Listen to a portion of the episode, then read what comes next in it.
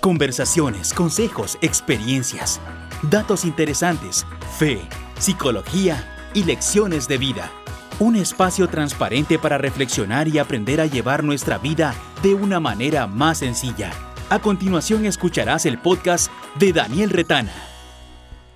Hola amigos, ¿qué tal? ¿Cómo están? Bienvenidos. Gracias por formar parte de esta familia que cada vez va creciendo aún más. Les contaba en el podcast anterior que me había vacunado contra el COVID-19 y resulta que la última semana, después de varios síntomas y demás, me fui a hacer la prueba y salí positivo. Así que estamos aquí desde la cuarentena grabando un nuevo episodio. Pero bueno, gracias a Dios estable, con apoyo de muchísimas personas, con la oración de amigos, de familiares, de cercanos y definitivamente con el optimismo y la fe de que todo va a salir bien. Creo que es importante descansar, siempre lo he dicho, pero también en la medida de lo posible ponerme a mí una marra a veces es difícil, aquí, así que aquí estamos trabajando en lo que Dios nos ha llamado a hacer y en lo que sé que muchas personas también esperan semanalmente. Hoy quiero hablarles de un tema que resulta complicado en algunos momentos poderlo abordar. No es fácil, sobre todo porque es un tema que poco a poco ha sido escabroso, hemos venido quitando todas las capas superficiales que han habido encima de él, y es el tema de la depresión o el tema de no encontrarle un sentido a la vida. Podríamos pensar que solamente las personas deprimidas quieren desistir de vivir, o bien que una persona promedio, entre comillas, tiene en la sana teoría ganas y disposición de seguir viviendo. Creo que son incontables las veces que he escuchado esta frase en mi consultorio y no solamente desde la parte profesional, sino también el día a día la he escuchado. Esa frase de no quiero seguir viviendo porque no le encuentro un sentido alguno a mi vida. Cuando parece que hoy en día las personas tienen múltiples razones para vivir, hay algunos que todavía no le encuentran un sentido a su propia existencia. Piensan que su vida fue un accidente cósmico en el intervalo de la eternidad. Incluso personas que le reclaman a Dios y le dicen, Señor, ¿por qué me permitiste vivir? ¿Cuál es el sentido de la vida? ¿Para qué venir aquí a sufrir?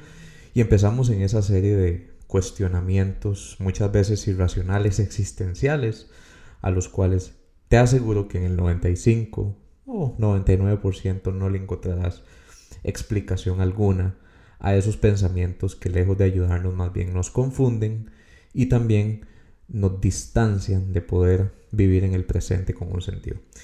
Yo diría que es como una especie de muerte emocional. El alma está apagada, el interior es como una caverna.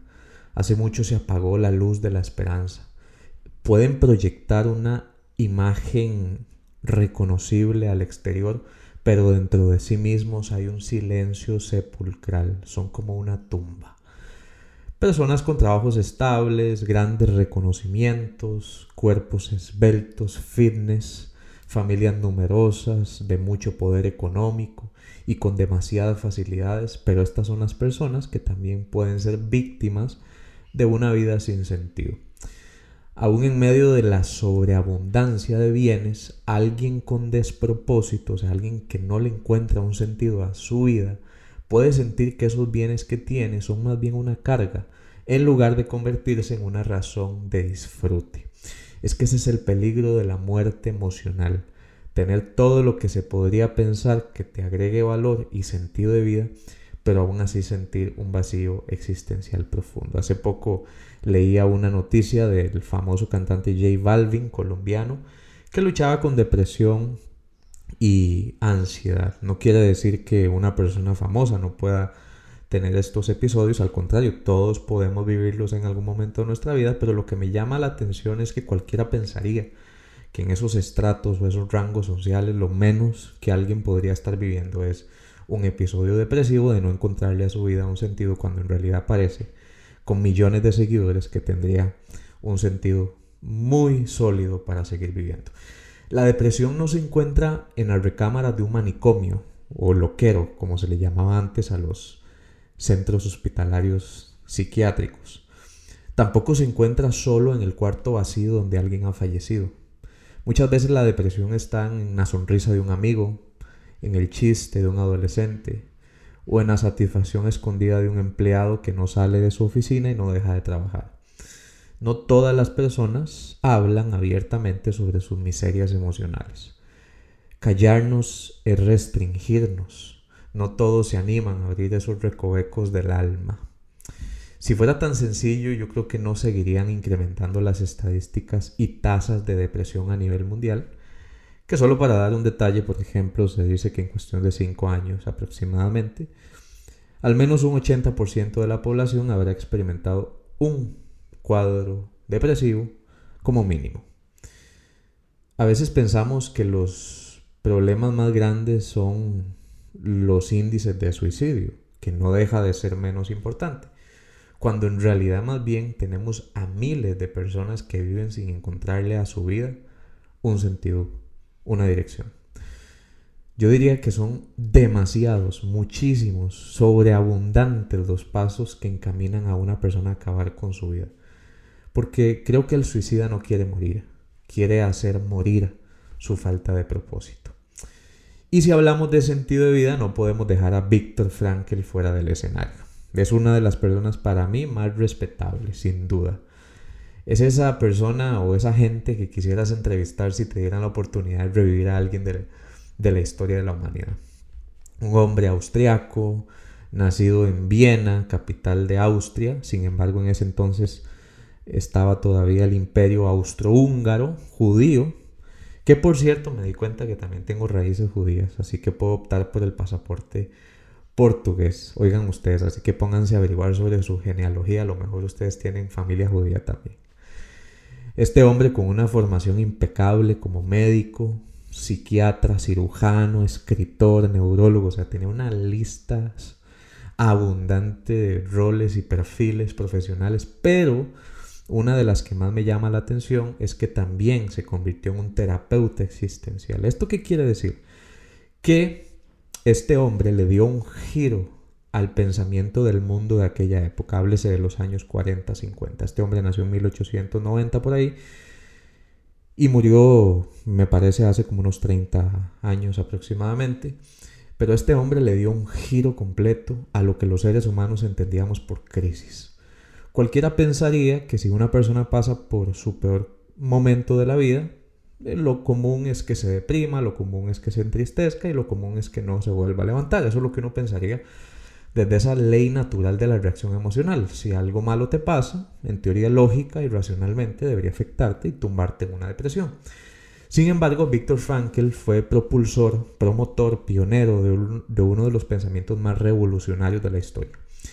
Y que me gusta siempre decir, no lo hizo desde el confort de un palacio, como escriben la mayoría de autores hoy en día, de la comodidad de una casa editorial o en el sofá de sus hogares y con una tableta a mano él planteó su teoría desde el lugar para mí, y tal vez para ustedes también, más infrahumano que existiera en la época de la Segunda Guerra Mundial, desde los campos de concentración de Auschwitz. Quizás uno de los lugares más hostiles y grotescos que se han logrado configurar eh, como un centro de convivencia. En uno de sus libros, que es un bestseller totalmente recomendado, se los sugiero para que lo puedan buscar, El hombre en búsqueda de sentido, un libro muy conocido, estudiado en casi todas las escuelas de psicología, menciona en algún momento que el sufrimiento era tan insoportable que incluso decía que él tenía que con un gran esfuerzo sobreponerse para aprovechar la oportunidad, porque tenía mucho hambre, tenía mucho frío, estaba agotado, estaba irritable por todo lo que podía haber en esos campos de concentración. Yo creo que todos hemos visto al menos una película de esa época de la historia. Pero él tenía una filosofía de vida, era que en ese momento había una gran oportunidad para infundir ánimo a aquellos que estaban deprimidos. Y esa pregunta a mí siempre se me hace en mi mente de cómo alguien puede infundir ánimos cuando está en las mismas condiciones en las que otros están. Y es que eso es lo que caracteriza a una persona que logra darle sentido a su vida. Por cierto, toda su familia fue enviada a los campos de concentración. No a este todos, pero sí a diferentes campos em, operados por el imperio nazi. Solamente él sobrevivió. Ustedes pueden leer la historia. Pero gracias a esta posición, Frankel ayudó a evitar una gran lista de suicidios. Y esto parecería irónico, porque ¿quién le evita un suicidio? a personas que eventualmente van a terminar muriendo, o sea, la muerte de sus conocidos. que por cierto también murieron sus padres, su esposa, sus amigos, conocidos. Pero me llama la atención que él evitara el suicidio de parte de muchos de ellos porque al final iban a terminar muriendo de todas maneras. Lo que pasa es que él promovía la idea de que había que vivir con la frente en alto hasta el último de los días y no acabar con nuestra propia vida como una solución. Muchos de los conocidos de este hombre, y esto no me gusta mencionarlo, pero creo que nos pone en contexto, terminaron siendo cremados en las cámaras de gas en muchos de estos campos de concentración. Incluso algunos de los restos de estos judíos y personas con algún tipo de característica específica terminaron siendo cremados y además sus restos fueron utilizados para decoraciones, oigan ustedes, de la vestimenta del régimen nazi o del Tercer Reich. Por ejemplo, botones de camisas o incluso los mismos restos humanos eran utilizados para generar barras de jabón. O sea, el sufrimiento humano yo creo que pocas veces ha alcanzado tanto este nivel de violencia y este nivel de barbarie como lo fue en Alemania nazi. Creo que por eso es que los alemanes hoy en día se sienten en deuda con el mundo entero para tratar de enmendar un poco lo que provocaron en algún momento de la historia. Yo me quedo con una frase del doctor Frankel, eh, quien después creara una de las escuelas más grandes de la psicoterapia existencial, la logoterapia, que significa la terapia que le da un sentido a la vida. Él dijo, en realidad no importa que no esperemos nada de la vida, sino que la vida espere algo de nosotros. Y complemento esta idea diciendo algo que nunca se me olvidará cuando leí el libro de Frankel, vivir significa asumir la responsabilidad de encontrar la respuesta correcta a las cuestiones que la existencia nos plantea cumplir con las obligaciones que la vida nos asigna a cada uno de cada instante en particular. Y él decía que el destino de todos es muy diferente, por lo tanto no tiene sentido comparar nuestra, nuestra vida con los otros.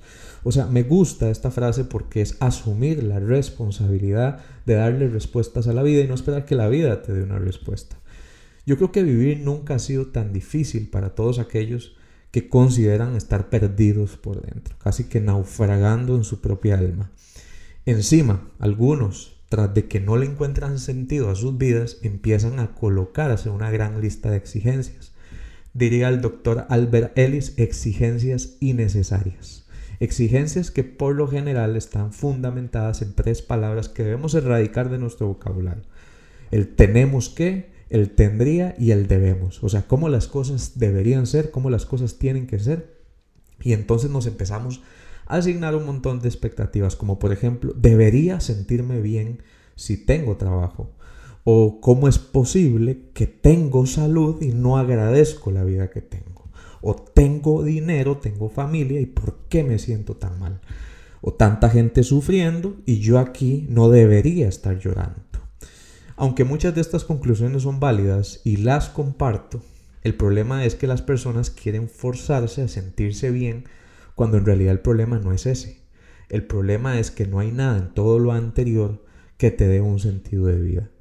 Lo peor que podemos hacer es asignarle a cosas temporales nuestro sentido de vida. Decía también el doctor Víctor Frankl, no debemos poner un sentido de vida a algo que podríamos perder, porque si al final lo perdemos, ¿qué sería de nosotros? Esto me hizo recordar una historia de hace algunos años, cuando mis papás se esforzaron todo el año y la temporada navideña para poderme comprar un celular nuevo. En aquella época no existían los planes, entonces había que pagar el celular de un solo golpe, como decimos aquí en mi país. Y nunca se me va a olvidar el Sony Ericsson Walkman negro con teclas anaranjadas. Era uno de los primeros celulares que reproducía música, recuerdo, y lo deseaba tanto que a mí las vacaciones se me hicieron eternas. Busqué sacar las mejores calificaciones para que mis papás me compraran ese celular que yo quería. Resulta ser que al final mis papás me lo compraron, gracias a Dios, y como todo juguete nuevo, lo usé día y noche como por tres meses. No lo soltaba, bajaba todas las aplicaciones, le metía toda la música porque era algo completamente nuevo para, para nosotros en esa época. Tal vez un iPhone hoy en día eh, pues lo hace sumamente sencillo, cualquier smartphone, pero en ese entonces era toda una novedad. Resulta ser que con el tiempo empecé a desarrollar un temor a perder aquello que yo amaba, aquello que quería. Yo creo que a muchos nos ha pasado esto. Al punto de que lo cuidaba más de la cuenta. Me lo escondía incluso a veces en mis medias o en los calcetines, no sé cómo le llamarán ustedes en el pantalón o en otros lugares porque me daba miedo que alguien me asaltara y me quitara aquello que para mí era tan preciado. Con las diferencias del caso, mi sentido de vida estaba en aquel celular en ese entonces. Respiraba por aquello. Yo creo que me levantaba todas las mañanas a buscarlo porque había generado una vinculación emocional, una dependencia sumamente inherente a ese aparato. En fin, sucedió lo que temía. Íbamos caminando como siete compañeros hasta la parada de buses para irnos a nuestros hogares y de pronto aparecieron como unos 20 vándalos, sin mentirles, con tubos en la mano, armas punzocortantes, cuchillos, que aparentemente iban como una guerra de bandas de colegios y nos dejaron sin absolutamente nada, sin dinero, sin celulares. A mí me robaron el celular y el vacío que yo sentí fue enorme. Por varios días yo literalmente sentí que me había deprimido. Y aquí me recuerda eh, comentar esto eh, a continuación. Es una persona que ha puesto su propósito de vida en algo que puede perder, se deprime cuando lo pierde. Vámonos a pensar. Si tu propósito de vida está en tus hijos, en tu familia, ¿qué pasa si pierdes a uno de estos familiares? Porque eso puede suceder. Si tu propósito de vida está en un trabajo, ¿qué pasa si pierdes ese trabajo? Te despiden. Si tu sentido de vida está en casarte, ¿qué pasa si no lo tienes todavía? Si tu sentido de vida o tu propósito está en una persona, en una pareja, ¿qué pasa si te dejan o dejas esa relación? Yo no quiero decir que no debemos amar y agradecer lo que tenemos y valorarlo con los créditos que merece, pero es que la vida, cuando gira en torno a lo demás o a lo transitorio, generalmente es cuando provoca grandes ausencias, cuando perdemos aquello que tenemos. Entonces, la pregunta que muchos se hacen es, entonces, ¿para qué vivir? Y yo he pensado lo siguiente, creo que vivimos para estar presentes. Nos pueden robar absolutamente todo, todos nuestros bienes nos pueden estafar, nos pueden robar, incluso separarnos de nuestra familia, como le pasó a Frankel, pero jamás nos podrán robar la capacidad de darle un sentido libre a nuestra propia vida, incluso al sufrimiento, a la enfermedad o al caos. Del caos se han escrito canciones. Del dolor otros han entonado poemas. De la traición algunos han recuperado la dignidad y se han dado su lugar por primera vez en la vida. Del duelo algunos han recuperado sus sueños. De la muerte los sueños vuelven a nacer. Nunca es tan oscuro como cuando va a amanecer, dicen algunos. O bien, creo que los pesimistas dirían que la vida se volvió oscura desde que sucedió aquello tan inimaginable. Yo creo que puedes darle el amanecer a tu vida o dejar tu vida sin conocer el amanecer. Pregunto, ¿tiene la vida un sentido o le damos un sentido a la vida? Es una pregunta difícil de responder, un enigma, un gran desafío al raciocinio humano, pero si no hubiera sido por la muerte de sus parientes y otros accidentes, por ejemplo, Marie Curie no hubiera sido la mujer que hubiera inventado casi todos los artefactos de radiación e incluso ganado un premio Nobel de Química. Y si no hubiera sido por la gran oposición de la Iglesia Católica y sus secuaces y la Santa Inquisición, Galileo Galilei no habría inventado eh, artefactos como la balanza hidrostática, el compás militar, el microscopio el telescopio astrológico y no hubiéramos descubierto que habría o que hay una vida espacial. Si no hubiera sido por su lucha incesante contra sus detractores, Posiblemente Martin Luther King no habría podido darle derechos civiles y un lugar social a todos aquellos que eran humillados y torturados por su color de piel. Y si no hubiera sido por varios peligros y accidentes también, Jacques Cousteau no habría sido selecto como encargado de investigaciones submarinas en la Segunda Guerra Mundial y quizás no tendríamos muchos descubrimientos acerca de la vida debajo del mar. Posiblemente escuchemos estas historias y algunos piensen, bueno, ¿acaso fue gracias a lo que vieron que pudieron marcar un hito en la historia? Si tu filosofía de vida es que la vida misma, como un objeto inanimado, o sea, porque cuando hablamos de la vida, en realidad la vida no es nada, o sea, la vida es algo que nosotros hemos querido crear para explicar nuestra estancia en esta tierra o nuestro paréntesis en esta tierra, pero si tu filosofía es que la vida, de forma mágica, te va a dar un propósito, posiblemente no tenga sentido pensar que esto les ayudó a estos hombres y mujeres a encaminarse a dejar un legado. Sin embargo, si piensas que le puedes dar un sentido a tu propia vida en esta tierra, tiene toda la lógica pensar que gracias a cada una de estas situaciones estas personas pudieron acercarse y dejar un legado a las nuevas generaciones. ¿Cuál es el sentido de tu vida? Quiero preguntarte hoy en esta tarde. A mí me lo preguntaron hace muchos años Y me gustó lo que Frankel una vez contestó y es ayudarle a los otros a descubrir su sentido de vida. Otros dicen que su sentido de vida es servir al prójimo, otros dejar un legado a las nuevas generaciones, porque yo creo que la vida se carga de sentido cuando trabajamos en ese orden. Nutrimos un sentido de vida en nosotros que pueda convertirse en un legado hacia otros. Generalmente las personas que trabajan solo para sí mueren para sí porque solo vivieron para sí. El egoísmo, el egocentrismo y el narcisismo casi siempre llevará a las personas a cansarse de vivir.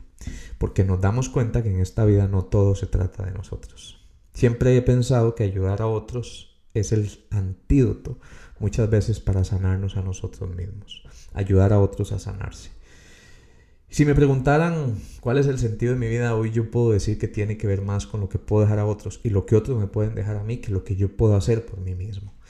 En algunos casos sí tendremos que reclamar nuestra dignidad y defender nuestros derechos, como decía también el doctor Viktor Frankl, que el ser humano está literalmente capacitado para luchar hasta el fin de sus días por sus ideales, pero sin lugar a dudas, la vida será más llevadera y esperanzadora cuando no todo se trate de ti, cuando no pongas toda tu expectativa en ti mismo y en lo que puedes alcanzar. Hay que tener un cuidado entre el amor propio o una diferenciación entre el amor propio y el egocentrismo o la búsqueda superficial de un placer inexistente, que es lo que mucha gente busca hoy en día, sentirse bien todo el tiempo como si verdaderamente ese fuera el propósito de la vida, cuando en realidad hay otros a los que tal vez podrías aportar desde tu sentido de vida actual.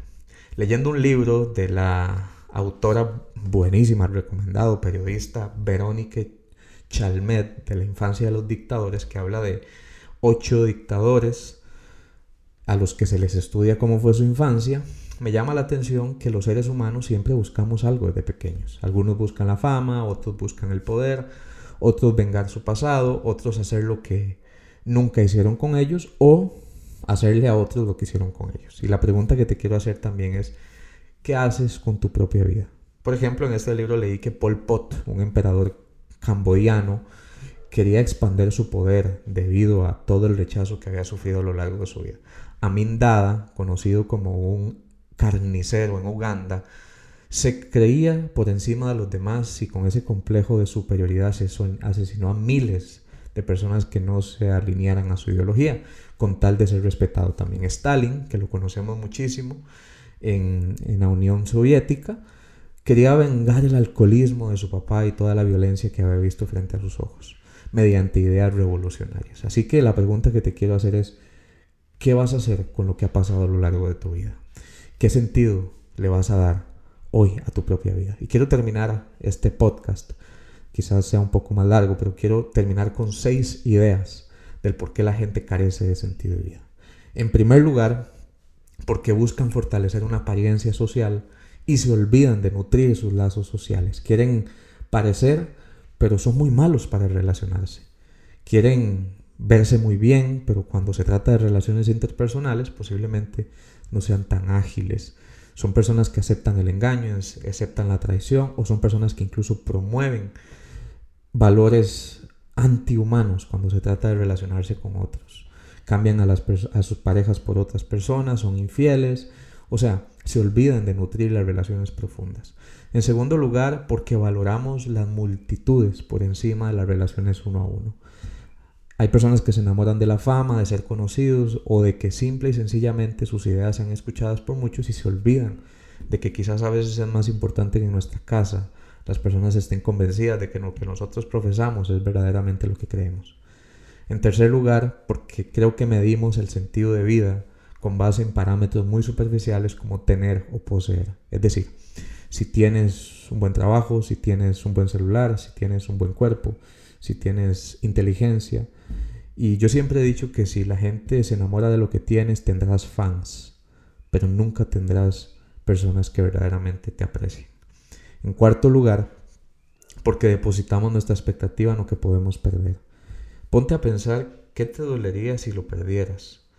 Y si tu sensación es desesperante, tienes que replantearte cuál es tu sentido de vida. Porque si está en algo que puedas perder, te voy a decir algo, en esta vida todos podemos perder y nadie quiere perder. Y quien lo tenga, eh, o quien tenga su sentido de vida muy anclado a eso que pueda perder, posiblemente se deprimirá si lo pierde. En quinto lugar, las personas carecen de sentido de vida porque nos olvidamos que la vida es simplemente un concepto, es inanimada. Y esperamos que nos traiga regalos cósmicos, o sea, como sorpresas que el universo, hoy escuchamos mucho el universo, te devuelva. Y eso nos restringe de darle un sentido a nuestra propia vida, esperando que la vida nos resuelva de forma mística todos los asuntos que no hemos puesto en perspectiva. Y en sexto lugar, porque nos olvidamos que la vida no es más sino que el segundo que estamos viviendo en este momento. Así que pregunto, ¿le puedes dar un sentido a este momento de tu vida, a este día? Porque si no, entonces, ¿qué sentido tiene tu propia vida? Un fuerte abrazo, les agradezco por estar pendientes, por estar siempre ahí a la expectativa y por estar siempre a un clic de distancia. Que Dios te bendiga, que Dios te guarde y que siempre haga resplandecer sobre cada uno de ustedes el don y el propósito que te fue dado para vivir en esta tierra. Un fuerte abrazo. Nos vemos. Este ha sido un nuevo episodio del podcast de Daniel Retana. Ahora es momento de reescribir tu propia historia.